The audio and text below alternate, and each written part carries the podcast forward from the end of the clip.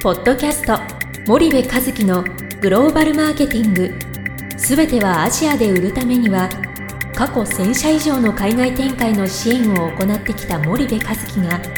グローバルマーケティングを分かりやすく解説します。皆さんこんにちはナビゲーターの小林真彩です。皆さんこんにちは森部和樹です。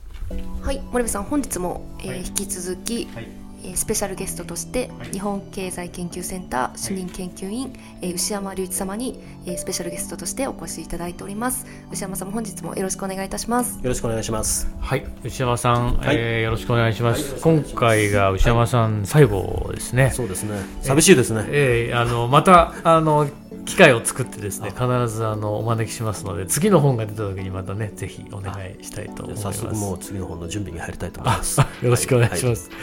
で、あの今回ですね、はい。えっと今まで3回はどちらかというとその牛山さん去年出された ASEAN の多国籍企業の中の、はい。そのいわゆる ASEAN 企業が急速に台頭してますよと、はい。ものすごいですよと、もうフィリピンの会社、フィリピンだけじゃなくて、フィリピン国内出てますよと、ベトナムの会社も、もうベトナムだけじゃなくて、もうグローバルに活躍してますよ、そういう話が多かったんですよね。どちらかというと、その急速に台頭する、えー ASEAN の企業と。はい。いうポジティブな面を中心にお話をいただいたと。はい。で今回は、はいえーそうは言っても ASEAN 企業だってそれはつまずいたり転んだりしてるでしょうと。そうですね。でそのどちらかというと、まあ、ネガティブっていうことでもないと思うんですけど、そのはい失敗をしてますよと彼らも苦しんでるんですよっていうはいところが、また今苦しんでる日本企業の参考にもなると思うので、はい。なんかそんな彼らのつまずきや苦しみ失敗をはい少しフォーカスをしたお話を伺いたいんですけどいかがですかね？はい。えーはい。まああの急速な多国籍化が進む ASEAN 企業ですけれども、はい。まあやはりそれほどですね、まあうん。計算通りにすべてがうまくいくわけではもちろんないと思います。うん。ですので、えーまあ、ここ、まあ、この多国籍化の動きが進めば進むほどですね、まあ、それと同時にその失敗の事例っていうのもまた増えていくとうん。いうことで、あの最近ですねそういうちょっとネガティブと言いますかちょっとつまずいたというか、目算が狂ってしまったとはい。いったようなあの事例も私は気になっています。はい。まあ、これはですねあのもちろん ASEAN 企業だけがそうなのかというと多分そうではなくて、うん。あのいろんな国の企業がですね海外に行って、まあ、苦しんだりあの、まあ、悩んだりしてるとは思うんですけれども、はい。えーまあ、多国多国籍化の後発グループである ASEAN 企業とはい。いうのもですね、はい。またその、えーまあ、いろんな意味で同じように苦しんでるとうん。いうことですね。でえまあ基本後発ですもんね、ASEAN 企業。そうですね。大体まあ2000年代に入ってその海外事業に力を入れ始めたと。い。うところが特に多くて、うん。まあ、その中でもそうですね。やっぱり2000年代の後半ぐらいですからね、一番加速した時期だと思います。ですからそんなにまだ歴史は長くないでね。ないですね、えしかもなんかこれリバースイノベーションってことでもないんですけど、そのはいえっと、結局先進国から新興国に出るっていう流れがずっと過去歴史上来てるわけじゃないですか。で日本はい企業の海外進出なんていうのは、はい。その今アジア新国って、ええ。先進国からあくまでそのお自分たちよりも所得が低い、はい。技術力が低い、はい。えーいわゆるその企業のその歴史やその時価総額や売上や、はいああらゆることが低いところに行ってるので、ええまあ、先進国から新興国っていう話だと思うんですよね。はいでも ASEAN 企業の場合ってその新興国からさらにその、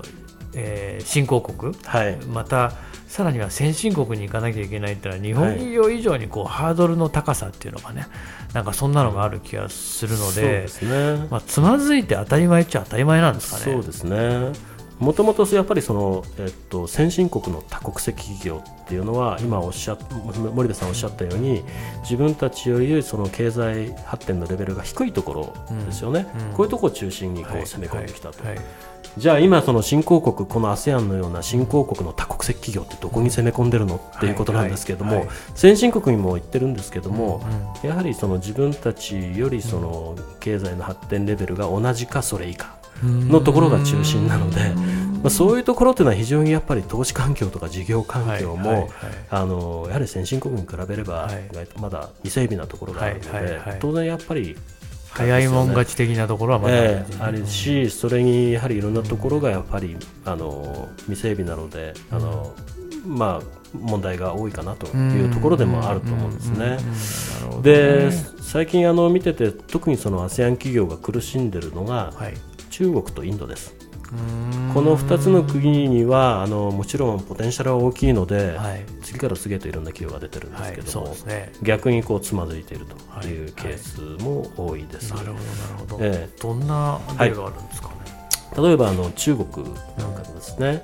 あのまあ、小売市場を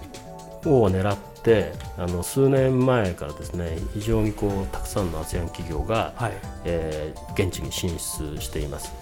例えばそのまあ、百貨店なんですけれども、はい。あのマレーシアにパークソンホールディングスというですね、はいはい大手個人財閥でライオングループっていうのがありますけども、はい。そこのあの系列の会社なんですけど、この会社があの中国、まあ、ベトナムにも出ていったんですが、かなり苦戦しましてですね、ええ。今も防戦一方でその海外店舗のリストラを迫られているということで店の数がどんどん減っていますし、はい。それからあのタイにセントラルグループっていうですね、はいはいありま流通最大手ですね。はい。でこの会社もその中国2010年ぐらいに百貨店を展開していって、で向こうで、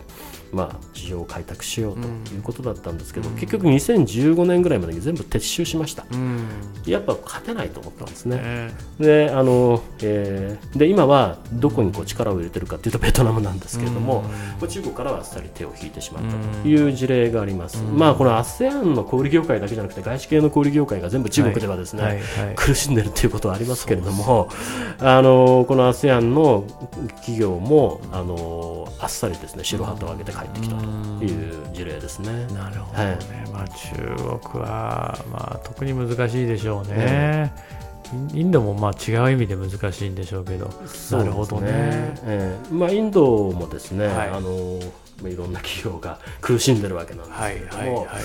例えばそのシンガポールにあの水処理の大手でハイフラックスというはいはいはい。会社があります。これはですね、まあ、シンガポールはあの非常にえーちっちゃい国であの飲料水、飲み水とかですね、まあ、確保することが非常に、はいはい。まあ、あのえー非常に大事なんですけども、マレーシアから買ったりしてます、そうですね。でっかいパイプが、えマレーシアからシンガポールにドーン伸びてますそうですね。そあれをなんか止めたら、シンガポールはもう水が飲めなくてやばいから、えなんかあのそうマレーシアはななんかちゃんとしなきゃいけないみたいななんかそんなそんなことを小さい時聞いたことありますね。えまあ、マレーシアが、まあ、あのシンガポールのライフラインを握ってしまっているということで、あのあれを本当止めたらシンガポールはどうなるんだろうそうですね。まあ、そうした中でこういったハイフラックスというような水処理会社がですね、成長して、まあ、シンガポールにこう、まあ、安定的に水を供給するという役割を担ってるんですけど、この会社がですね、はい。この2000年代に入って非常に海外事業に力を入れて、中国とかインド中東なんかでもですねやっぱ海の水を淡水化するとか、はい。そういった事業をあの展開していったわはいけです。でインドでもですねアジアで最大規模と言われている言われていたあの海水の淡水化施設を建設する予定だったんですけど、はい。結局なんかいろんな問題が生じてですね、うん。実現してません。ん。でまあ、あのこのハイフラックスって会社は実は中国や中東でもですねいろいろこう、えーなかなかそのうまくいかない面があって非常にですねさらに国内事業でもちょっと失敗しちゃったんですね。はい。でかつてはそのシンガポールを代表するですね民間の多国籍企業新興の多国籍企業とも言われてたんですけれども、今は債務負担がかなり重くなっちゃってその経営危機に瀕しているという状況になっています。それからあのあとシンガポール同じシンガポールの会社で、はいえーこれあの大学とかですね、専門学校を海外で展開しているラッフルズ・エデュケーションという会社なんですけど、この会社もインドでですねかなり事業の縮小を迫られるこれはあのパートナーといろいろまあ問題が生じてですねなかなかうまくいかなかったということで、まあ、そんな事例もあります。シンガポールの企業でうまくいかないって言われると、なかなかちょっとあれですね不安ですね。なんかこの僕のイメージ的にはこう中国人ってつわもんだなってあの最初に中国に僕その移住した時2000年2000年ぐらいだったかな、あの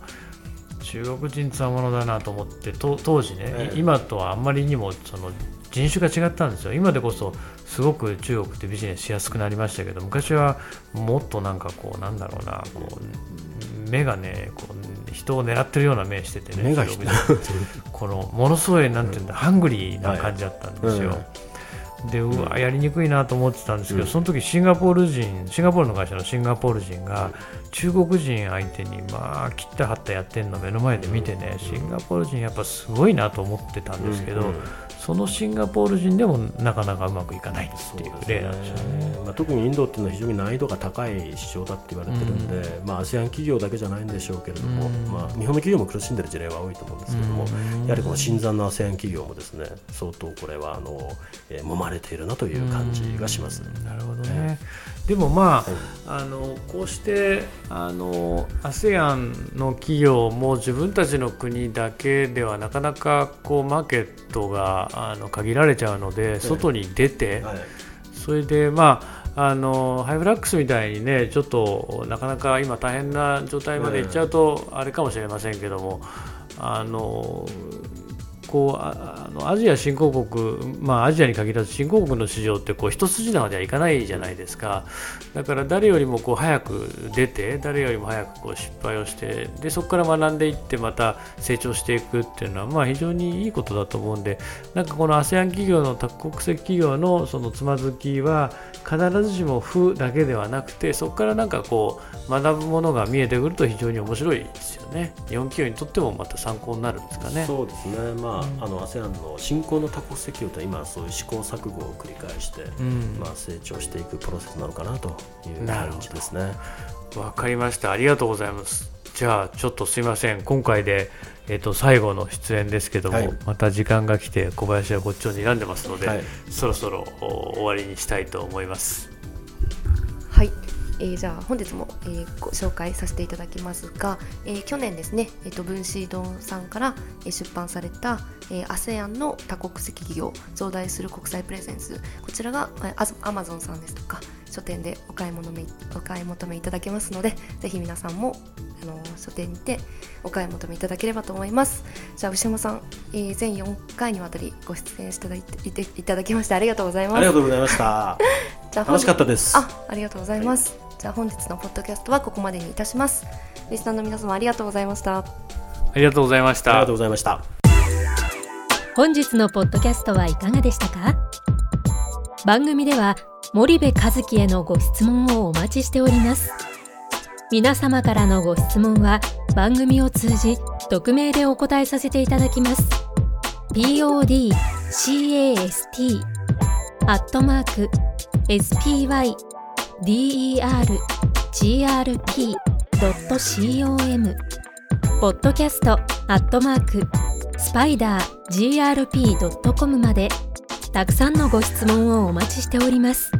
それではまた次回お目にかかりましょう。ポッドキャスト森部和樹のグローバルマーケティング。この番組はスパイダーイニシアティブ株式会社の提供によりお送りいたしました。